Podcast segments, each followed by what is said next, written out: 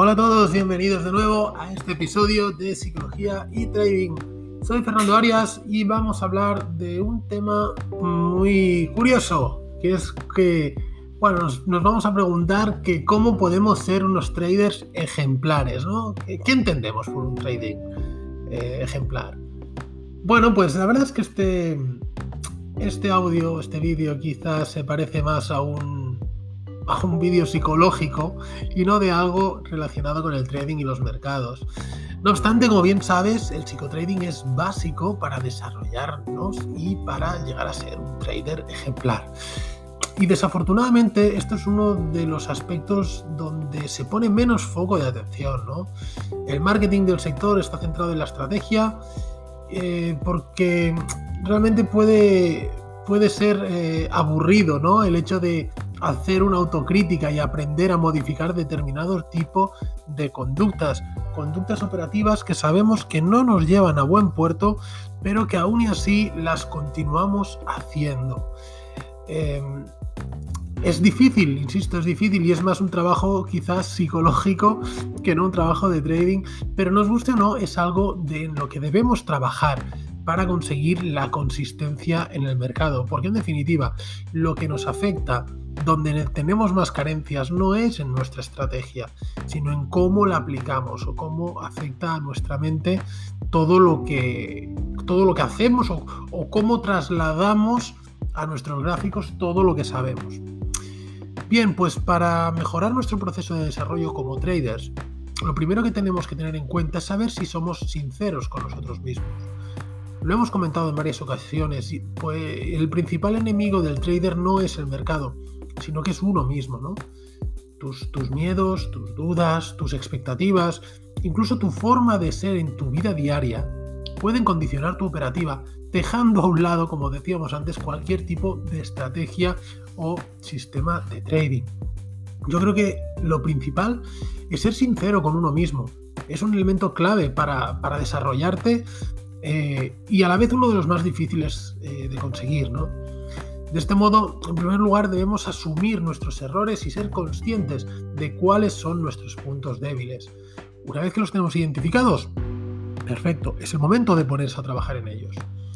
Y una herramienta clave para trabajar este tipo de, situaciones puede ser la visualización. Pongamos que uno de los errores que queremos corregir y el de muchos traders con los que he trabajado en las mentorías, es la precipitación en las entradas y la correspondiente sobreoperativa. Este es uno de los errores más comunes y que más daño pueden hacernos, dado que con la precipitación y la sobreoperativa podemos incurrir rápidamente en unas pérdidas que están totalmente fuera de nuestro plan de trading y por tanto no están respaldadas por nuestra ventaja estadística. ¿Estamos de acuerdo? que pérdidas eh, como, como trader debemos asumirlas. Pero eh, hay que diferenciar si las pérdidas son debidas a que, bueno, pues a que el mercado no se ha comportado como estadísticamente se comporta, y por tanto es una operación dentro de nuestro plan que sale mal y no pasa nada, o si hemos perdido porque hemos metido la pata, porque nos hemos precipitado, porque, bueno, por la razón que sea. Son los dos tipos diferentes de pérdidas que hay y las primeras son normales y correctas y asumibles y ya está, no pasa nada. Y las segundas son las que debemos evitar eh, a toda costa. ¿Cómo corregir estos errores? Bueno, pues una manera para combatir esta operativa eh, en la toma o la toma de decisiones puede ser la visualización de las metas. Para ello debemos trabajar nuestra mente de una forma muy constante. Y os voy a explicar una técnica que se utiliza mucho en el ámbito psicológico cuando se trata de corregir determinado tipo de conducta desadaptativa.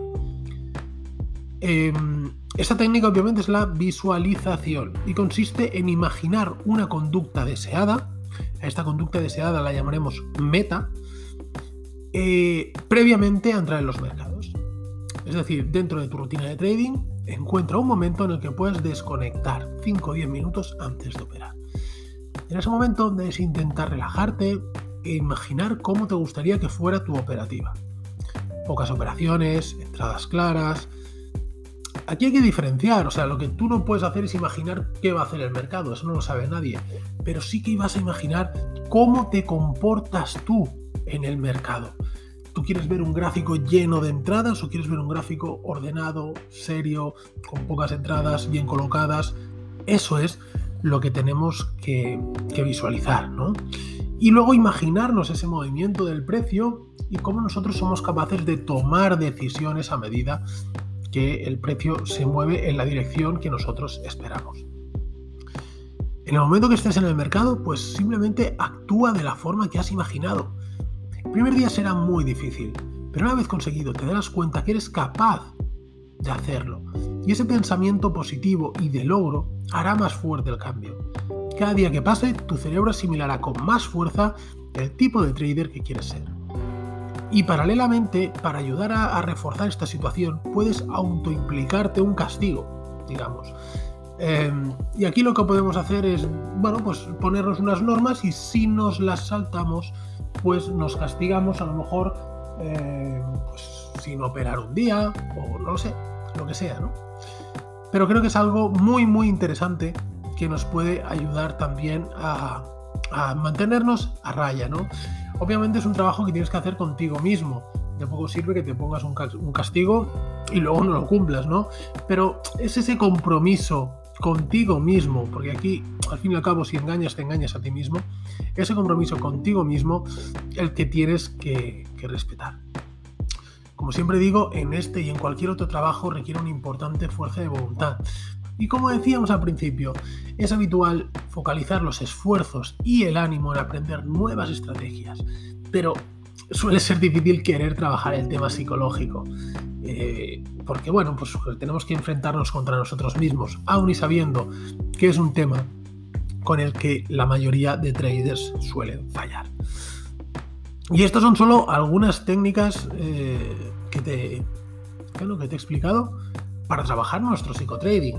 De hecho, yo soy, soy psicólogo también, además de, de trader, economista. Y es curioso cómo puedes aplicar técnicas de la psicología, técnicas muy utilizadas y muy efectivas en nuestro trading, en nuestra operativa. Yo es algo que trabajo mucho con mis alumnos, el, hecho de, bueno, pues proponer este tipo de técnica, que la van trabajando durante la semana y luego a la semana siguiente pues vemos los resultados. Un poco como si fueras a un psicólogo, ¿no? Para, trabajar algún problema, alguna inquietud que puedas tener y vas a un psicólogo y trabajas de esta manera, pues aquí lo hacemos también. Lo único que obviamente pues hablamos muchísimo también de trading, de entradas y demás, pero sobre todo para cómo trabajar esa parte psicológica para, bueno, pues para superar esos miedos o superar esa ansiedad o, o superar esos problemas psicológicos. Si quieres más información, la tienes toda en la web psicologiaytrading.es. Me puedes contactar por WhatsApp, por cualquier tipo de canal de comunicación y eh, pues te contestaré enseguida. Tendremos una breve entrevista para ver si puedo ayudarte o si no puedo ayudarte porque, eh, bueno, realmente para eso es una primera entrevista sin ningún tipo de coste ni ningún tipo de compromiso y a partir de ahí pues establecemos un poco el plan de trabajo si es que puede ser. ¿De acuerdo? Bueno, pues nada más, eh, al final me he enrollado, he hecho un poquito de publicidad, pero bueno, ya que estos podcasts son gratuitos, pues bueno, ya sabes que nunca me viene mal esto, eh, que le hagas un like, que le des a un compartir, échame una mano y dale a los comentarios, escríbeme algo, no sé, lo que quieras, explícame algo, tus problemas con el trading, a ver si de alguna manera puedo ayudarte, ¿de acuerdo? Nada más, un fuerte abrazo y nos vemos la semana que viene. Chao.